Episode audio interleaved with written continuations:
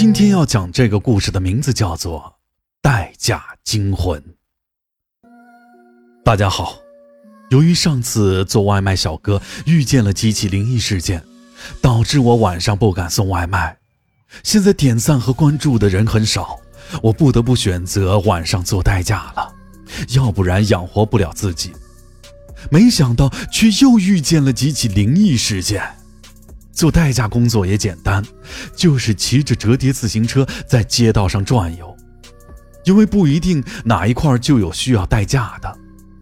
接到一个订单之后，我就把电动车折叠起来放到后备箱里面。每次的雇主也都不一样，多数都是喝了酒的，有的是一上车就呼呼大睡，有的借着酒劲跟我一顿神聊的。把他们安全送到家后，我再转转悠悠接下一单。我说的这件事儿发生在九月份，那天晚上大概十点多，我接到了一个电话，打电话的人说他在龙阳湖，并且告诉了我车牌号码。龙阳湖的位置已经接近郊区了，我按照客户电话说的地址来到了湖边。但是却没有看到一辆车，不光是约定的地点没有车，那个点儿附近都没有见到一辆车。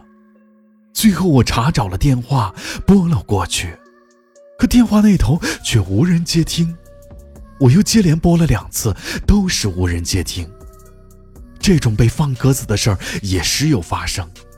我虽然生气，可也没有办法，只能自认倒霉，骑车离开了。大概在那件事儿过去半个月吧，那天我在家里吃饭，电视里播着新闻，有一条新闻吸引了我的注意，说是有人在龙阳湖里发现了一辆车，发现车子的好像是一位姓刘的大爷，他每天都会到湖边晨练，晨练完之后会在湖边溜达。那天他走到湖边的时候，湖底竟然沉着一辆轿车。刘大爷报了警，警察用吊车把轿车吊了上来。吊起的过程，电视台一直在跟踪拍摄。当镜头拍到那辆车的车牌号时，我怔住了。那个车牌我有印象，就是那晚在龙阳湖找我代驾的车牌号。更让我头皮发麻的是，警方说那辆车的车主淹死在了车里。而死亡的时间至少在二十天左右，车主找我代驾是半个月之前，他死在车里又怎么能找我做代驾呢？难道是他的鬼魂想找我发现他？然后我再跟大家讲讲我的另一次遭遇。那晚我接了一个代驾的活儿，车主是个三十多岁的大哥，一身的酒气。我正开着车，他突然叫我停车，我以为他是要吐，可他说前面路上有人受伤，说着话就下了车。